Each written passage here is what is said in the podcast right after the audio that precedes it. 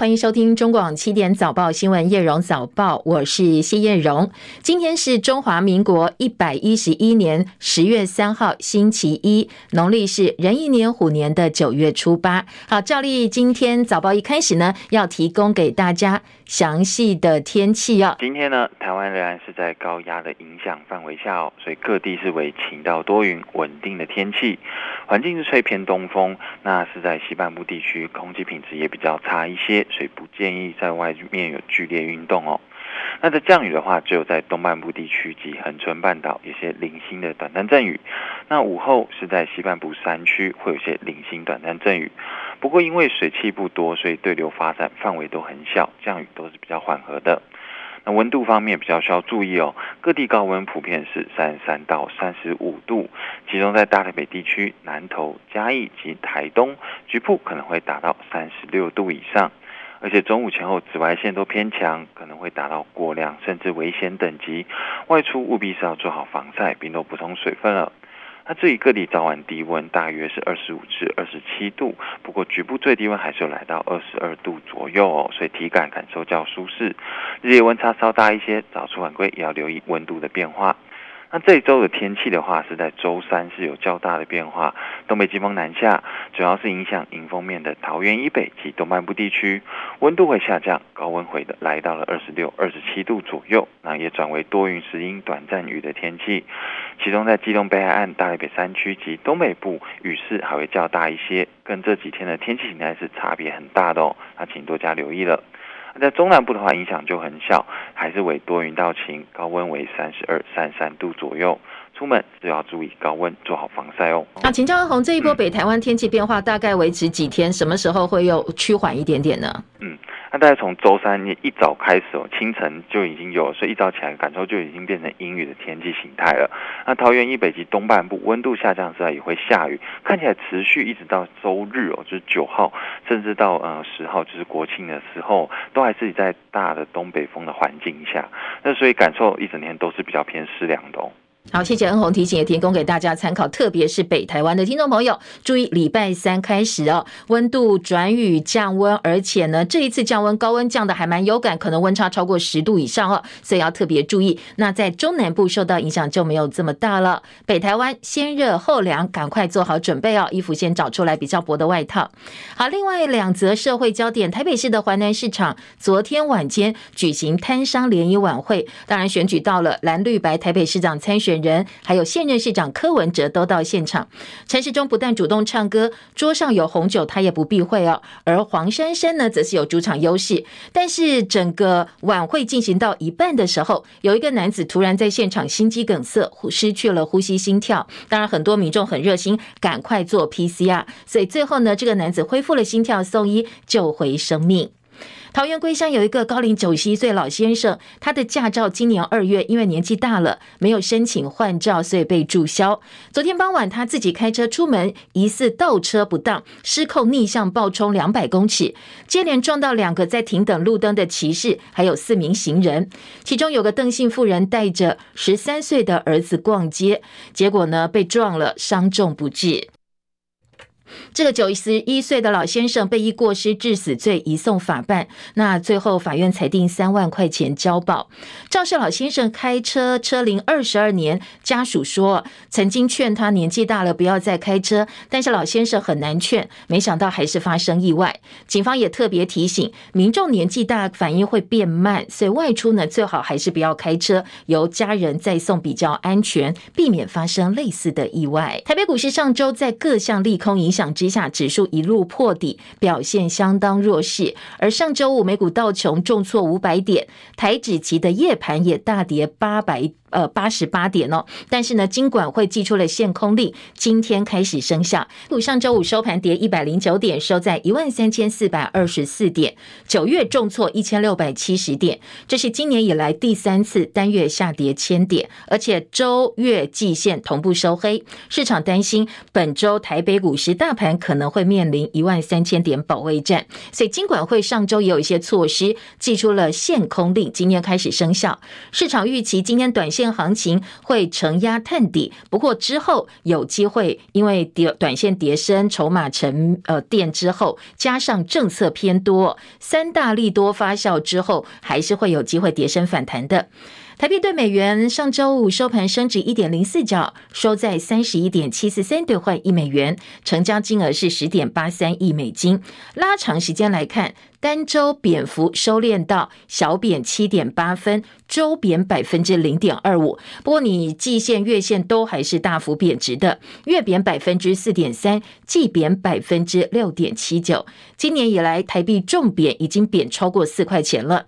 而本周美国要公布九月份的就业相关数据，现在市场看法跟初领失业救济金的数据来看，就业表现还是相当强劲。而联准会最在意的是就业，而不是 GDP 的表现。所以估计呢，联准会可能还是会继续往升息的方向走，连带会牵动全球的金融市场，包括台北股市在内。国际油价下跌，但是因为台币贬值，所以呢，国内汽柴油在本周的价格，今天凌晨零点起，每公升还是分别调涨零点一跟零点二块。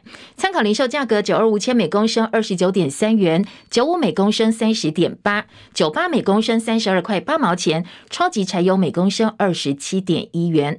这还是双重平稳机制启动才调涨这么少。本周中油还是吸收了相当多的钱，汽柴油每公升分别吸收两块半以及三点八块。好，油价小涨呢，美国进口牛肉同样也。呃，逃不过涨势。美国肉类进口协会已经说了，部分的品项可能会调涨百分之二十左右。国内的本土疫情还在高原期，本土疫情连续一周上升。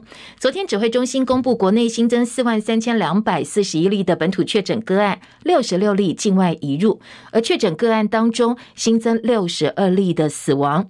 指挥中心发言人庄人祥说，昨天公布的确诊比前天多两百多例，增加百分之零点五。不过，你如果是拿同样是礼拜天来比的话哦，比上周日增加了四千多例，增加百分之十一点五。那各县市还是新北最多，八千七百九十八例的本土确诊个案。昨天有一例比较特别的中重症个案，这是儿童特殊重症，十一岁男童染疫之后并发 Miss C，他曾经打过一剂疫苗，染疫两个多月之后出现了四种症状，一检查发现发炎指数升高，还有凝血功能异常，后来确诊 Miss C，不过幸好呢，住院治疗之后，现在已经康复出院。防疫中心会维持运作到明年六月。指挥官王必胜先前的解释是，因为疫苗、药品跟快筛这些紧急使用授权 EUA 必须在指挥中心存在的情况之下，才能够有法规依据，否则医疗物资不能够使用，而且通通都要销毁。但是很多前呃疾管局或疾管署的官员看法跟王必胜不一样。前疾管局长苏益仁就说，指挥中心成立跟 EUA 没有任何的关系，指挥中心不应该以没疫苗、没药品、没快筛来恐吓大家哦。他说，疫苗、抗病毒药物这些药证的主责单位是食药署，就算没有药证，如果有紧急需求的话，警呃疾管署呢是可以来做紧急的调配使用的，所以不能够以这些东西的紧急使用授权来支撑指挥中心存在的必要性。另外，副总统赖清德前天出席民进党台北市长参选人陈时中竞选总部成立大会致辞的时候，因为一句话哦，他说台北市是疫情的开始，被质疑失言了。那台湾疫情起源到底起源源于哪里？先前讨论过万华嘛哦，那现在呢，赖清德把焦点聚焦在台北市，再度成为话题。我们来先来听听看哦，赖清德他是怎么说的？因为台北市是疫情的开始。台北市啊，发生真济挑战的事件。好，台北市发生很多挑战的事件。那疫情起源于台北，台北市长柯文哲断言说，接下来赖清德他昨天讲哦，一定会在十二个小时之内为这句话道歉，因为他认为这是政治上的失言。台北是疫情的开始哦，陈时中已经为了万华是疫情的破口道歉过了。我看不出十二个小时，赖清德一定会为了他讲那句要出来道歉，因为这一听就是失言，的知道吗？政治上的失言嘛。哦好，政治上的失言呢？无党籍台北市长参选人黄珊珊，她更直指说，真正疫情破口的关键是中央开放边境三加十一。而国民党台北市长参选人蒋万安则炮轰民进党，向来只会甩锅，从来不检讨自己。陈时中是中央指挥官，台北疫情是怎么来的，他应该非常的清楚。病毒不会直接到台北来，我们希望这件事情向台北人做个交代。长期以来，他们对台北市都有这样的故意误解、故意误导，对台北市非常的不公平。现在他要参选台北市长，再来伤害台北市，我觉得是非常非常不负责任的。而民进党氛围都是民进党在陈时中自己造成的，但是他们从不深切检讨，把责任推给其他人。民进党台北市长参选人陈时中则说，新冠肺炎起源是武汉，大陆的武汉。台湾是海岛国家，基本上一定是境外带来的。但到底什么地方是真正的破口，要很长一段时间的研究才能够了解。而赖清德本人似乎不打算道歉。昨天下午他到彰化北斗镇地安宫参拜的时候，面对媒体问他说：“哎，你会不会像柯文哲说的一样公开道歉？要不要道歉呢？”赖清德是完全不回应的。而前民进党发言人吴俊彦则表。是，如果你听完赖清德整段话，认为最早开始在大家追感染源不明个案的时候，就是台北市最多。他说这是事实，并不是负面的叙述或者是指责。他说赖清德呢，最主要是想要向台北市民跟基层表达慰问跟感激之意。他说赖清德的话是被断章取义了。年底县市长选举逼近，无党籍台北市长参选人黄珊珊以及民进党参选人陈时中、国民党参选人蒋万安，昨天三个人共同出席了台北关渡宫公益祈福购的短跑活动。先后抵达现场，轮流上台致辞，一起为活动起跑鸣笛。三个人呢，可以在现场拼拼人气。不过，陈时中本来昨天早上还要参加另外一场在松山国小举办的战斗陀螺公益活动，扮演大魔王跟小朋友 PK 比赛。但是活动在进行几分钟前就突然喊卡了。陈时中在校门口接受媒体访问的时候表示，好像部分的家长有意见，啊有一些家长好像有一些意见。那我一向的态度就是说，像这样的活动，不要因为我们有政治的活动参与，把原来的活动的那种意义啦，跟着兴趣让它减低了。啊，第二也不要增加基层公务人员的困扰了哈。洪议员他借了场地，那我是一个现在是一个市长的候候选人，我也没有来借场地，也没有什么。那增加了这些好政治的气氛，好像对这活动的本身会产生干扰，那样就不好。后来陈时中又改口说没有人有意见，所以呢，无党籍的参选人黄珊珊说，呃，这件事情跟他虽然没有关系哦，但是他认为陈时中应该是想要制造成被迫害的形象。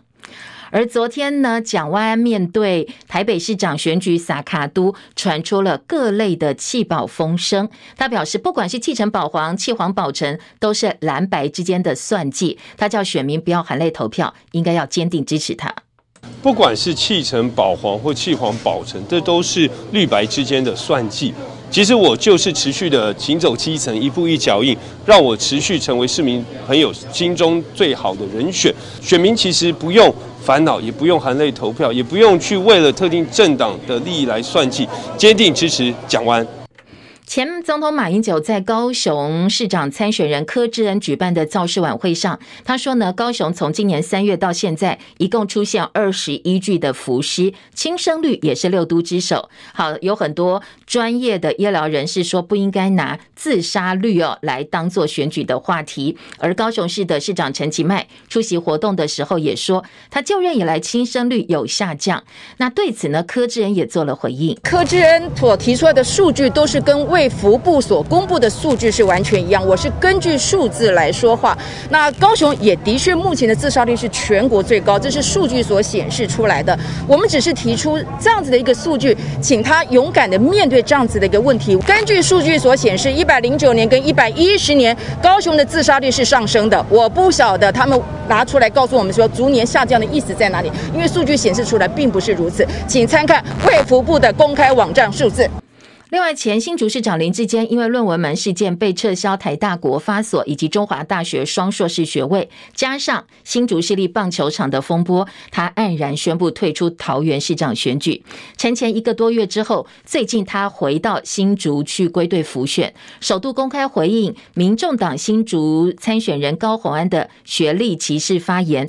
他说：“我就是中华大学夜间部毕业的，没错。不过呢，网友反应不是很好哦，说重点是。”抄袭不认错，说他的态度一点反省的意思都没有。彭清仁的报道，受论文门和球场事件的影响，前新竹市长林志坚宣布退选桃园市长，也承前一个月。在返回新竹市之后，也亲自操盘沈慧虹的选举。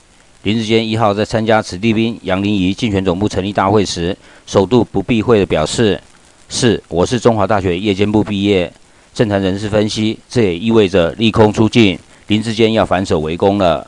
林志坚也说明自己步出社会后的奋斗史。熟悉林志坚人士指出，林志坚退伍后也当过房仲，后来在亲戚推荐下担任立委柯建铭的小助理。在九年的助理期间，因为父亲做生意失败，林志坚很辛苦赚钱养家还债，还半工半读完成中华大学夜间部学历。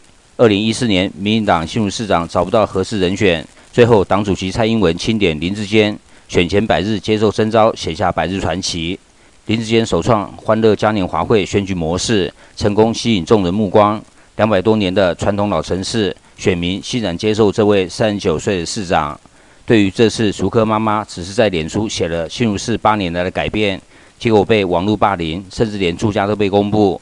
林志坚选择与民众党高虹安持球对决，呼吁更多新竹妈妈站出来。林志坚呼吁选民睁大眼睛，不要选歧视学历、不能包容不同声音的人。中网记者彭清仁在新竹报道。乌克兰军队大反攻，总统泽伦斯基亲自宣布捷报：东部后勤补给枢纽利曼完全光复，看不到任何俄国的侵略者。泽伦斯基发表谈话影片，谢谢所有的武装部队跟国民的努力，说乌军完全清除利曼，俄军已经被赶出去了。俄罗斯总统普京先前宣布，因为公投过关，兼并乌克兰四州领土，但是乌军频频发布捷报。美国国防部长奥斯汀说，利曼是乌东顿内茨克州交通枢纽，俄军顿失补给线，所以现在进退两难了。新闻周刊引述知情人士的话说，美国总统拜登表示，俄罗斯动用任何核子打击，美国应该强力回应。俄罗斯如果先动用核武，拜登更倾向使用非核武选项。但是军方有不同意见，说拜登如果采用核子手段来对付。核武的俄罗斯的话哦，可能会指导克里姆林宫核心发动斩首行动。说如果他不采用核武手段的话，就要除掉俄国总统普亭。俄罗斯驻美大使馆则抨击所谓的斩首说是妄想，而普亭已经放话了，如果俄国领土遭遇直接攻击的话，会动用核武，绝对不是唬人的。而其他俄罗斯官员也附和说，俄罗斯二零二零年六月就接诸核子吓阻战略，只要危及到国家生存，就算不是遭到核子攻击，他们也可以先动用核武。一名任职内布拉斯加州美军战略司令部的文职人员表示，现在是五十多年来人类最接近动用核武的时刻。他不确定如何向普亭传递正确的讯息来吓阻对方。美俄军方都推演过使用核弹在高空引爆，产生电磁脉冲，让电力网全部崩溃。军事专家史考拉斯并不是所有核打击都会造成巨大灾害，EMP 攻击杀伤人命会少很多。不过他也承认，对 EMP 的研究不足以了解这种攻击的全部影响，也没有办法判定 EMP 呢这种电磁脉冲可以在吓阻战略当中扮演的角色。另外，北韩近来以罕见的频率多次发射弹道飞弹。对此，日本内阁官房长官松野博一表示，今后北韩可能会做出更进一步的挑衅行为，包括进行核试在内。北韩在这一周内四度发射弹道飞弹，发射的频率呢，前所未见。美国、日本跟澳洲三国的国防部长在美国夏威夷举行会谈，同意加强军事合作。面对中国日益增加的野心，三人都强烈谴责大陆实施军演、发射飞弹，而且特别强调台湾海峡和平稳定的重要性。美国国防部长奥斯汀接受 CNN 节目专访时，对于美国总统拜登上任以来四度表态，如果中国武力犯台，会出兵协防台湾。主持人问说：“台湾关系法是承诺美国会协助台湾防卫，但是拜登的说法是美国会防卫台湾，两个明显是不一样的。”所以呢，他问奥斯汀说：“美军准备好这么做了吗？”美国国防部长奥斯汀的回答是：“美军随时做好捍卫自身利益、履行承诺的准备。”拜登回复的意思，奥斯汀的解释是相当清楚。他也多次强调，美国的一中政策没有改变，美方不希望看到任何单方面、片面改变现状的行为。中共武力犯台的威胁，奥斯汀说，他没有看到迫在眉睫的入侵，现在看到的是中国企图要建立所谓的新常态，相关活动变多，跨越台湾海峡中线的攻击数量明显增加，在台湾周边也看到中共更多的海面船舰以及海域的相关活动。他说呢，这相当值得关注。另外几则国际之间的选举焦点，巴西在台湾时间昨天晚间七点开始举行总统大选的第一轮投票。最新的民调显示，左派前总统鲁拉稳健领先右派现任总统波索纳洛。路透说，这一场选举。被认为是巴西数十年来最两极化的选举，因为选民要决定是要让曾经贪腐坐牢的前总统回国执政，还是要让有巴西版川普之称、任内频频失言而防疫政策也充满争议的现任总统继续掌权下去。而最新民调说，鲁拉获得大多数的有效选票，如果他可以在第一轮大选赢得超过百分之五十的有效选票，则在第一轮大选会直接胜出，不必再进入十月三十号决选，而这次巴西总统大选有十一个候选者，最高票的两个候选人几乎可以确定，就是鲁拉跟波索纳洛。不过现在落后的现任总统波索纳洛到底会不会认输哦？是呃当地非常担心的呃现在的一件事，担心他不会接受最后的选举结果。而保加利亚国会大选今天投票结束，最后民调显示呢，前总统巴圭索夫领导的保加利亚公民欧洲发展党看起来可能会胜选成为第一大党。前总理佩特科夫领导的政党我们继续变革拿下百分之十八点九到百分之十九点九的选票，现在是第二大党。路透说，如果真的按照出口民调的结果，这代表什么呢？代表接下来哦，保加利亚要组联合政府的谈判会非。常的困难，而捷克参议院举行改选三分之一席次，昨天第二轮投票，现任总理费亚拉领导的保守党人民民主党大获全胜，前总理巴比斯领导最大反对党则是只有拿下。总席位八十一席当中的五席，嗯，我们比较熟悉的是捷克现任议长维特奇，他拿下过半六成选票，顺利连任参议员，渴望继续当议长。他在二零二零年九月曾经率团访问台湾，也是史上第一位在立法院演讲的非邦交国议长。但是另外一个跟台湾相当友好的。海盗党布拉格市长赫瑞普恐怕就要下台了。那接下来哪几个政党在布拉格执政，还要看联合政府谈判的结果。好，现在美国联邦众院议长佩洛西访问台湾之后，北京在台湾周边进行大规模军演，但是呢，其他国家的有台成员这些政治人物还是不断的访问台湾。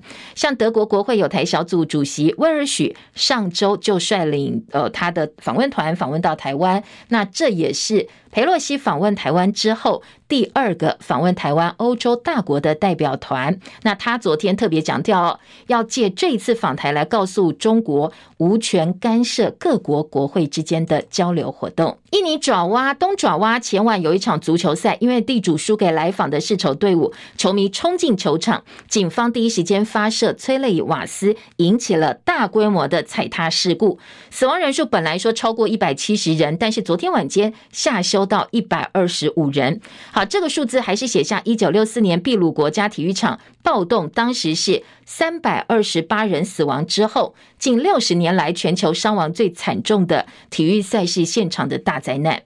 印尼总统佐科威在悲剧发生之后，下令对足球比赛进行安全性的评估。国际足总呢，则表示，对于所有参与足球活动的人来讲，这是相当黑暗的一天。印尼驻新加坡大使苏右帕多摩表示。印尼队足球非常的狂热，球迷没有办法接受自己支持的队伍输球。特别哦，这两队是世仇，几年前后援会曾经面对面沟通，讨论如何避免暴力相向，但是没想到在呃现在还是发生了踩踏一百二十五人死亡的悲剧。外电说这场比赛门票被嗯。超卖，而且呢，超卖了四千张，可能也是酿成悲剧的重要原因之一。而当地政府呢，已经下令哦，要调查所有的事故原因跟责任。飓风伊恩在美国东南部佛罗里达州登陆，造成了严重灾情。很多民众呢，在飓风强袭期间，是用脸书、TikTok 这些网络社群发布他们受困的讯息，同时呢，寻找失联的亲人。众包救灾变成了热门的求助管道，就是。在网络上求助，那有佛州灾民唐伦年迈的爸爸家中淹水，老人受困没有办法逃生，小孩又没有住在一起哦，所以他姑且一试，把祖父母家的地址发送出去，附带说明说老人家现在受到惊吓，而且有健康问题。没想到很快速的获得了好几个人的回复，他非常的感动。他说呢，当你得知网络上的人们愿意跟一个素不相识的陌生人伸出援手，这个就叫做奇迹。但是佛州官方呼吁民众说，你。还是最好使用正式，例如九一一啦这些正式求助管道来通报受困的状况，因为社群媒体不一定可靠。在网络上回应的讯息、接听电话的对方，往往是素昧平生的陌生人。不过，就算是政府官员苦口婆心的提醒，叫大家利用官方的管道求助，但是所谓的众包救灾网络上这样一个救人的模式呢，现在变成当地居民的最新选择了。而网络的问题是什么？美国福斯新闻说，英国有个十四岁美少女，她叫茉莉，住在英国天龙国伦敦。她其实从小非常的幸福美满。那没想到呢，在幸福家庭长大的孩子，二零一七年选择轻生，结束了自己的生命。家人百思不得其解，所以开始呢，经过五年的调查跟访谈，最后。找到了为什么他们家里幸福小公主会选择轻生的可能原因。英国伦敦的官方法医华克最后判定，社群媒体内容是造成这个美少女轻生的主要原因。这也是英国第一起把青少年轻生的原因直接归责于社群媒体的案例。好，英国官方调查说，茉莉死亡是因为受到网络内容引起的忧郁跟负面的效应，所以发生了自我伤害的行为。发现她过去在网络上点赞很多内容都是这些比较负面的消息，而茉莉在网络平台，包括 IG 啦，看到的这些内容，在官方法医的认定，认为对青少年来讲是不安全的，不应该让儿童少年接触到的。所以家属呼吁政府跟科技平台必须要采取行动，对这些社群媒体呢，要适度。有效的监管，避免憾事再度发生。IG 的母公司 Meta 则发表声明说，接下来他们会致力确保 IG 对每个人都是正面的使用经验，特别是青少年的部分。同时呢，他们也答应接下来会仔细审酌考量法医的完整报告。体育焦点：台湾代表队征战 FIG 世界体操挑战赛匈牙利桑波特哈站，今天传出捷报，曾呃这个曾维胜男子跳马项目决赛，我们的好手曾维胜十四分五九九。十四点五九九分哦，强势拿下了这个项目的金牌。曾维胜今年六月在亚锦赛闯进过跳马决赛，当时是第五名。这一次呢，他随队备战十月份英国世锦赛，透过三场欧洲系列赛先小试身手。前一站世界挑战赛巴黎站资格赛打呃这个表现的不是很好，没有挺进决赛。不过今天传出了捷报，在男子跳马项目决赛拿下了金牌的好成绩。中广早报新闻。嗯，欢迎回到叶荣早报，帮大家读报喽。今天在早报头版，礼拜一照例经过一个周末之后呢，今天头版焦点比较分歧，所以我们直接来听听看各个报纸提供了哪些讯息。中国时报今天的头版头条就是要来讨论中央流行疫情指挥中心的存废。那今天的大标题是说呢，媒体采购疫情指挥中心砸了七点九亿元，立委希望能够彻查流向。今天中时呢是从呃过去指挥中心运作两年多来的经费流向来探讨一下现在的情况，到底指挥中心应该留下来还是应该解散退场？在中时的报道说，指挥中心运作了两年多，烧掉五点一亿元。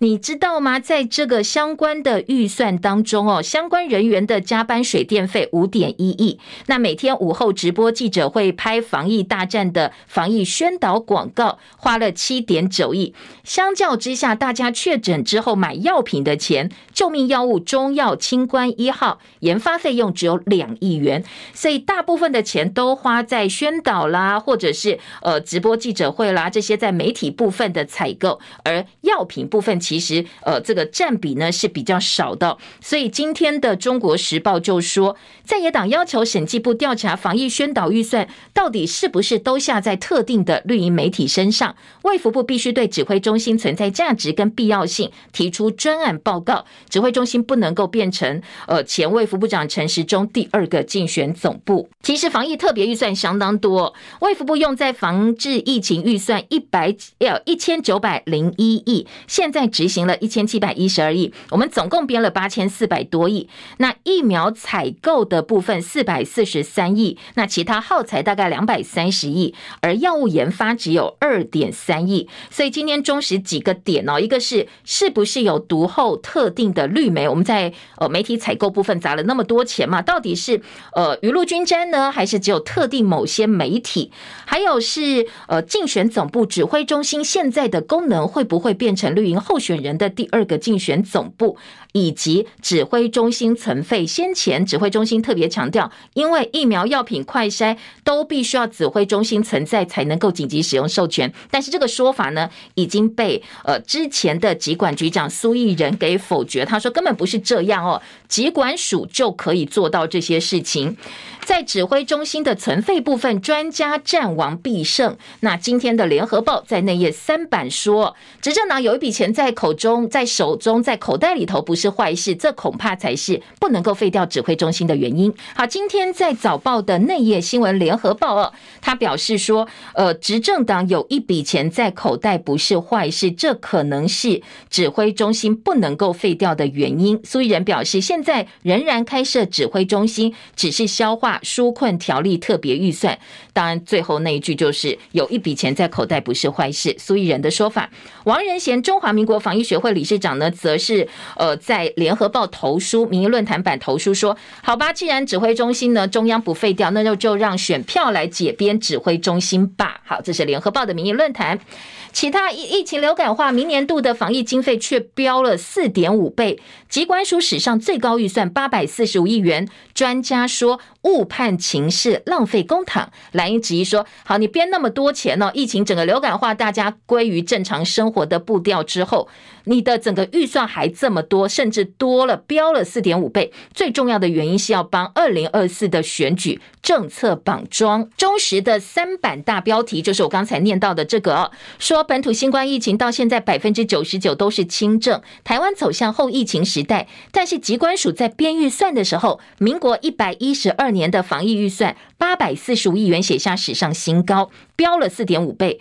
呃，专家就质疑，大部分民众都感染过或者是打过疫苗了，次世代疫苗就是追加剂。接下来要比照的是流感疫苗，每年打三百万到六百万人就可以。那你为什么经费要标这么多，编这么多倍呢？恐怕哦，并不是真的是防疫考量，而是为了接下来二零二四的选举，你想要绑桩，所以需要钱。好，这是中国时报在三版大标题的质疑。下半版面还包括指挥中心沦为竞选团队，记者崔子。地特稿说：“大家选民真的能够埋单吗？”还有一个探讨的话题，讨论的话题，到底台湾本土疫情的开始是在万华呢？是在台北呢？还是在哪里？还是境外进来的？今天联合报三版下半版面。引用的是副总统赖清德在前天帮陈时中站台的时候，有说了一句：“台北市是疫情的开始。”那柯文哲说这是政治失言。那其他在野党以及陈时中的对手参选对手也纷纷对此发表看法。赖清德本人是没有说话的，但是舆论发酵之后，陈时中灭火说疫情的起点是在武汉，这非常的清楚。中国的武汉，台湾主要的疫情是来自境外。那分析哪个的点有很多隐性的，现在没有办法知道真正的破口在哪里。好，邱淑媞，这是呃之前的中华民国防疫学会的理事长王仁。贤说，新冠病毒是从边境机场到台湾来，哪个城市讨论根本对防疫没有帮助，根本不必去想，而且居心叵测，是要把疫情怪给特定的谁吗？特定的县市吗？如果你真的要怪，一定是桃园啊，因为桃园入境的，才才往才往这个其他的县市去移动。那国健署前署长邱淑媞说，赖清德把这个错推给台北市，是此地无银三百两政治考量。因为呢，地方被病毒入侵之后，反过来被说是祸首，真正的原因是中央防疫政策你没守好，指挥中心。开了两年多，现在还要怪给地方政府？那要指挥中心干嘛？你又不肯这个解散哦，根本就是呃没有存在的必要了。好，这是联合报。再来听到的是，呃，今天在中国时报的报道当中呢，则表示说，呃，连续六天确诊破四万，可能大家要觉得疫情有感降温，要等到十月底了才会比较有感觉。旺报今天头版头条则是。各国纷纷解封，大陆的民众羡慕、嫉妒、恨，不敢出远门，很怕疫情无预警的封控。但是还是有上千中高风险区的民众被禁止外出，所以很多呃在。大陆防疫政策是清零目标的情况之下，尽管现在是十一长假，还是很多人是被关在家里，哪里也去不了。所以今天的《旺报》说，看着其他各国纷纷的解封，大陆民众只有羡慕、嫉妒跟恨这几个字哦。好，《旺报》的报道。好，再来关心其他的焦点话题，我们来听到是《联合报》今天的头版头条：AIT 游说。彩券系统标案，国库署转交美商资料给中信银，被质疑做法不当。中国信托商银取得第五届公益彩券发行机构资格之后，上周公告电脑技术厂商招标，因为牵涉到为期十年、高达上兆元的商机，所以全球前三大厂商都表达了竞标的意愿。美国在台协会 AIT 官员特别为此。拜会我们主管彩券的财政部国库署，跟我们介绍了其中有一家有美商背景的 IGT，国库署事后把资料转给了中信银来当做参考。曾经负责彩券发行机构遴选财政部前官员说，其实哦，国库署这样的做法是不对的。那不管是哪家银行要来审，其实都会对发行机构带来压力。毕竟政府官员介绍了一个厂商过来，那我可能呃会想很多，要不要卖面子啦？是不是？呃，如果我不买单的话，后面就会被一些呃种种的清算，会有些担心啦，要不要卖这个面子？所以今天联合报把 AIT 游说彩券系统标案做到了头版头条，说国库署特别把这个资料，美商的资料。A I T 介绍的这家厂商资料交给中信银行，那 A I T 说我们只是推销美商促进投资啊。国库署说我们不会干涉遴选啦，只是把资料转交而已。中信银也表示哦，我们一切都会公开的招标。当然这是各个方面呃比呃每个单位的说法。今天联合报的二版则说 A I T 游说彩券系统可以看到的是什么呢？是靠利益维系的民主同盟。虽然表面上都说我们跟美国的合作呢是基于民主价。值，但实际上不能不靠利益了哦。价格维系看起来呢，才是真正坚若磐石的关键。好，联合报头版头条，联合报今天头版二加上内页五版，则是来关心一下碳标签跟循环包材的相关问题、相关专题。政府公布二零五零近零碳排是。特定的路线跟策略，表示要透过十二项关键战略，达到近邻的目标。从改善大家民众日常生活的习惯来做，希望能够达到近邻转型的呃关键。但是呢，有企业说。企业国内外课征碳费关税，供应链减碳要求确实感受到比较大的净零压力，但是一般民众其实无感，因为制度不完全，政府引导确实又没有看不到，所以在真正近邻生活转型的部分是牛步的。好，这个几个点呢，今天在联合报五版做了很多的标题，来看看别的国家怎么做，我们怎么做，那差别在哪里？联合报五版的标题说，呃，近邻大挑战推碳标签。欧美驱动低碳消费，全球粮食占碳排的三分之一。如果你不改变饮食习惯，我都很喜欢吃进口牛肉等等等哦，恐怕很难阻止气候变迁。那生态标章的标准，全球应该统一。法国的服装碳标签，欧盟现在要跟进，但是我们要怎么判别台湾的低碳商品呢？因为没有强制力，所以台湾的碳标签若有似无，国人对永续理解度并不高，你也很难去要求各个行业都来申请碳标签。参与减碳管道，碳权抵换，县市政府各行其事。如果未来加入气候变迁法的话，可以可能会推动比较多的实际减碳，从日常生活做起。台北市的禁令自治条例，现在说卡在中央。手手机电脑的设计呢，生命周期也应该考虑进去。再来听中国时报今天的头版下半版面，立法院预算中心建议积极推动女性退役官兵的教照。为什么呢？因为征兵以及吉林男子只有十一点八万人，写下十年来新低。少子化的关系哦，现在征兵以及吉林征兵吉林男子，就是呃到这个征兵年纪的男子只有十一万八千多人。如果以婴儿出生年度跟人口数来推估，未来几年满十八岁年轻人会大幅的锐减。所以呢，现在建议说，可能呃立法院预算中心的建议哦，女性的。退役官兵教照也应该要上路，那把整个环境弄好，让这个女性参加教照。好，这是中时头版下半版面。而在内页新闻跟呃这个军方有关的消息蛮多的。联合报今天二版版头是灰色战场，两岸抗衡，国军重启电波战，军情局的迁建更新短波设施，重新主导情报通联。国防部备战灰色战场，军事情报局明年要花上亿。元来建新型的短波天线发射基地，强化对中国大陆的广播系统。挖兵补士官，志愿役缺员无解。今年征兵，吉林男子只有十一万多，十年新低。募兵又面临挑战。学者认为，如果呢，我们在灰色地带用传统的管播，可能反制的效果相当有限。